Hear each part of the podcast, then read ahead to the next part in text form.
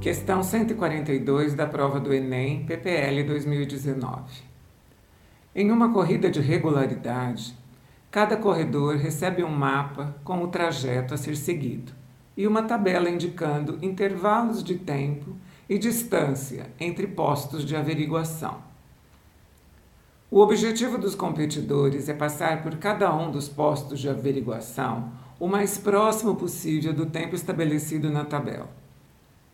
Suponha que o tempo previsto para percorrer a distância entre dois postos de verificação consecutivos seja sempre de 5 minutos e 15 segundos e que um corredor obteve os seguintes tempos nos quatro primeiros postos.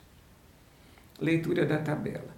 Então, nós temos a coluna com o tempo previsto, o tempo obtido pelo corredor e a indicação para cada um dos postos. Então, primeiro posto, tempo previsto 5 minutos e 15 segundos. Tempo obtido pelo corredor 5 minutos e 27 segundos. Segundo posto, tempo previsto 10 minutos e 30 segundos. Tempo obtido pelo corredor 10 minutos e 54 segundos. Terceiro posto, tempo previsto 15 minutos e 45 segundos. Tempo obtido pelo corredor: 16 minutos e 21 segundos. Quarto posto: tempo previsto: 21 minutos e 0 segundos.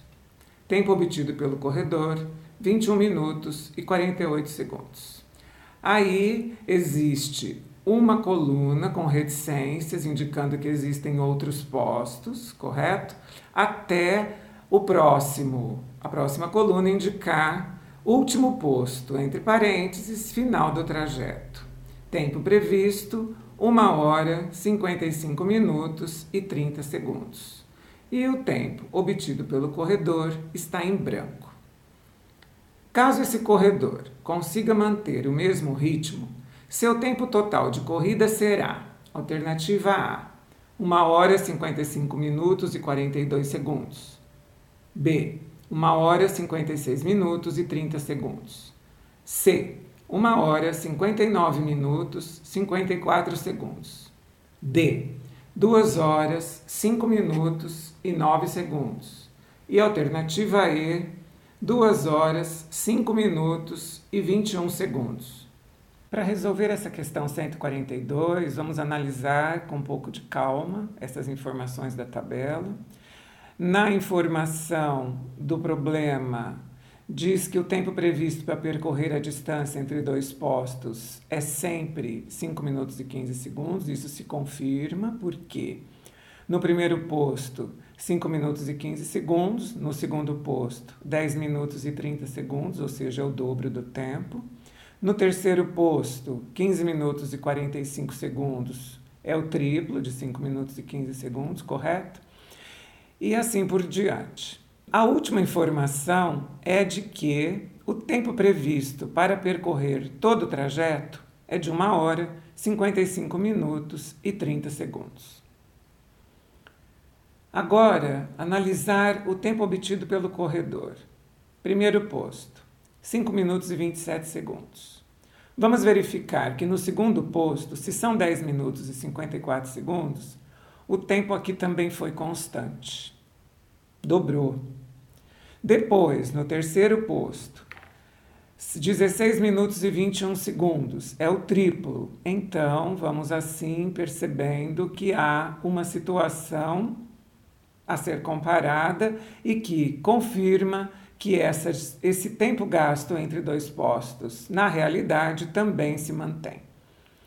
O que nós precisamos descobrir é qual foi o tempo obtido pelo corredor durante todo o trajeto. Como fazer isso? Primeiramente, vamos nos recordar de que uma hora é igual a 60 minutos e que um minuto corresponde a 60 segundos.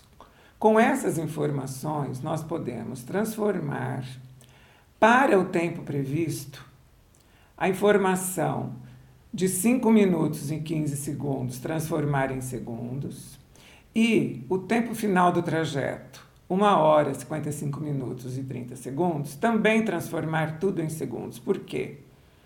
Tendo o total do trajeto dividido pelo tempo entre os dois postos, vamos encontrar o número de postos, ok? Se soubermos o número de postos, como já sabemos que o tempo real obtido pelo corredor entre cada um deles foi de 5 minutos e 27 segundos, basta multiplicarmos este tempo por 22 e descobriremos o tempo final do trajeto. Combinado? Então vamos por partes. Vamos primeiro transformar 1 hora, 55 minutos e 30 segundos em segundos. Vamos lá? Uma hora tem 60 minutos. 60 minutos mais 55 são 115. Então eu tenho que multiplicar 115 por 60 para transformar essas informações em segundos. 115 vezes 60, 6.900. Ainda temos 30 segundos para acrescentar aqui. Então, o tempo previsto para o trajeto total é de 6.930 segundos. Agora, o tempo previsto para percorrer a distância entre dois postos: 5 minutos e 15 segundos. Para cada minuto, 60 segundos, 5 vezes 60, 300, 300 mais 15, 315. Vamos dividir 6.930 por 315 e determinaremos o número de postos. Feita essa divisão, vamos determinar 22 postos. Então, precisamos multiplicar o tempo real percorrido por 22. Aquela informação de que o tempo real obtido pelo corredor foi de 5 minutos e 27 segundos, vamos transformar em segundos. 5 minutos, 5 vezes 60, 300, mais 27, 327 segundos. 327 vezes 22 postos, teremos 7.194 segundos. Para transformar em minutos, vamos dividir por 60, 7.194 dividido por 60, dá 119 minutos, portanto, e um resto, de 54 segundos. Então, na nossa resposta, tem que estar previsto 54 segundos. Como 119 minutos é mais que uma hora, porque uma hora corresponde a 60 minutos, vamos aqui então transformar 60 minutos em uma hora, ficamos com 59. Portanto, o trajeto real percorrido é, pelo corredor teve um tempo de 1 hora 59 minutos e 54 segundos, conforme consta na alternativa C. Confirmamos então a alternativa C para a resposta da questão 142. Meu nome é Luísa Maria Marques Poloni Cantarella e hoje é dia 7 de outubro de 2020.